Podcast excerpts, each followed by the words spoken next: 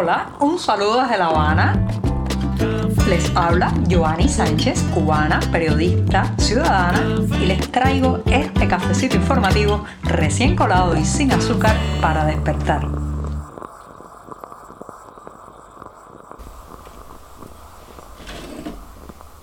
Miércoles lluvioso, húmedo y gris aquí en la capital cubana donde llevamos ya más de una semana con las precipitaciones que van y vienen. Así que en este 8 de junio de 2022, bajo estas condiciones climatológicas, voy a empezar el programa hablando de la moneda, la moneda MLC. Es nueva en nuestras vidas, pero claro está, antes de decirles los titulares de este miércoles, voy a pasar a servirme el cafecito para que se vaya refrescando.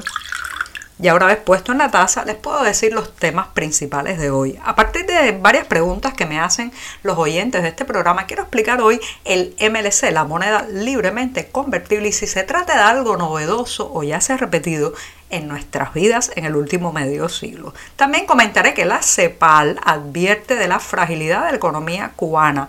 No tiene que decirlo la CEPAL, ya lo sabemos, por aquí hay datos interesantes, sobre todo la dependencia de las importaciones. Mientras tanto, mirar hacia arriba, el nuevo imperativo en las calles de La Habana, porque la ciudad se ha convertido en un peligro con sus balcones rajados, sus columnas también deterioradas, sus cornisas a punto de caer sobre nuestras cabezas. Y por último, recomendarles un libro. Se trata de Una conversación en la penumbra, un libro que reúne poemas de Liceo Diego, además una edición bilingüe que ha salido en México. Ahora sí, están presentados los titulares, servidito el café y este programa de miércoles ya puede dar sus primeros pasos informativos. Si eres de los que te gusta estar bien informado, síguenos en 14ymedio.com. También estamos en Facebook, Twitter, Instagram y en tu WhatsApp con este cafecito informativo.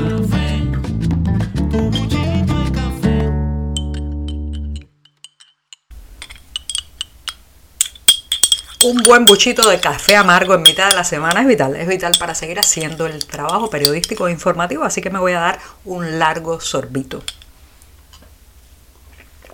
Después de esto me voy con una cuestión que muchos me han preguntado y está relacionada con las siglas MLC. Ya saben que hemos hablado ampliamente en este podcast sobre el apartheid económico, la división social que establecen dos monedas que circulan en el país. Por un lado, el peso cubano y por otro, una intelequia, una moneda casi virtual que se conoce por las siglas MLC, que en realidad significan moneda libremente convertible. Esa moneda que nadie posee en sus manos y que eh, nace de la conversión al depositar moneda extranjera, especialmente euros, en los bancos cubanos, obtener una tarjeta magnética, una tarjeta plástica y entonces con esa comprar en las tiendas destinadas para los MLC. Bueno, pues esa moneda que nace de esa conversión ahora mismo es la moneda que permite tener una mejor vida en este país. ¿Cómo lo escuchan? Ya saben que las tiendas en pesos cubanos cada vez están más vacías, más deterioradas.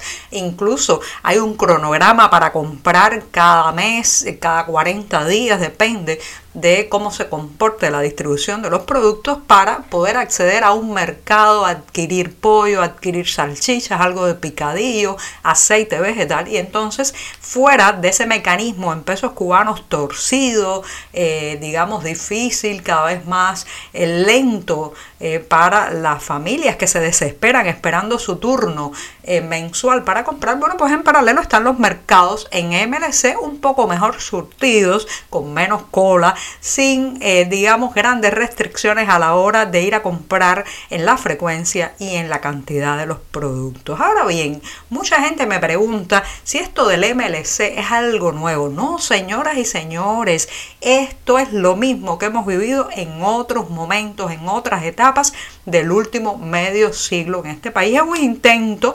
desesperado y muy bien digamos, eh, pensado desde allá arriba, desde la cúpula del poder cubano, para evitar que los, los nacionales, las personas residentes en la isla, usemos directamente la moneda extranjera. Sí, es para arrebatarnos cualquier intento de dolarizar de forma informal o con otra moneda hacer nuestras transacciones del día a día. O sea, vamos a explicarlo mal y rápido. Es el intento del Estado cubano, de la cúpula militar cubana para quitarnos toda esa divisa, toda esa moneda extranjera que los parientes, los viajeros o quizás algún tipo de transacción también directa hacen que lleguen a nuestras manos. No quieren que manejemos directamente la divisa porque claro está, la divisa ellos la usan después que no las quitan para comprar lo mismo leche en polvo para los niños que spray de eh, para la policía o tonfas policiales o algún otro tipo de elemento represivo. Entonces,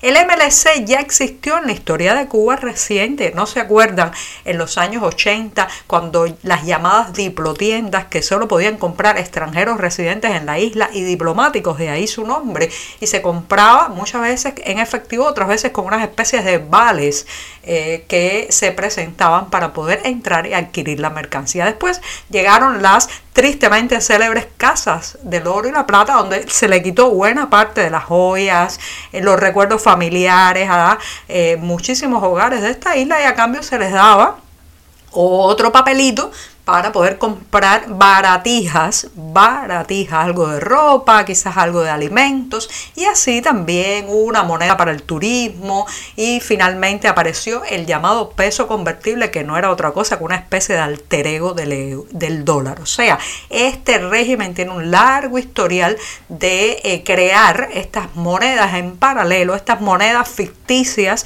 estas monedas que no compiten en ninguna bolsa ni en ningún mercado internacional con el objetivo y el fin de sacarnos la divisa del bolsillo y evitar que nos empoderemos con una moneda extranjera directamente. Así que no, el MLC no es algo nuevo en la historia cubana, es una vieja práctica, un mismo, una misma vieja moneda ficticia, falsa y con ansias de controlarnos.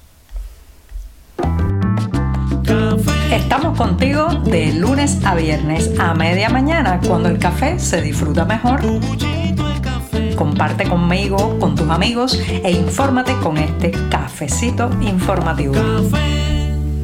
Incluso la Comisión Económica para América Latina y el Caribe, sí, esa misma conocida por sus siglas CEPAL y que de manera tradicional ha tenido un posicionamiento muy suave y muy poco crítico con la situación de la economía en Cuba. Bueno, pues incluso la CEPAL ha tenido que reconocer en un informe recién publicado que la economía de esta isla se encontraba en un pésimo lugar para enfrentar una crisis como la que se ha recrudecido con la guerra en Ucrania. Si tras la invasión Rusia a Ucrania ya saben que se espera o ya se está dando una subida del costo de los alimentos y en 2019, que son los datos que recoge la CEPAL en su informe Repercusiones en América Latina y el Caribe de la guerra en Ucrania, cómo enfrentar esta nueva crisis, bueno, pues allí da cuenta de que la isla en ese año 2019 tenía el tercer mayor nivel relativo de importación de alimentos, tres veces mayor que el promedio general, si era alrededor de 29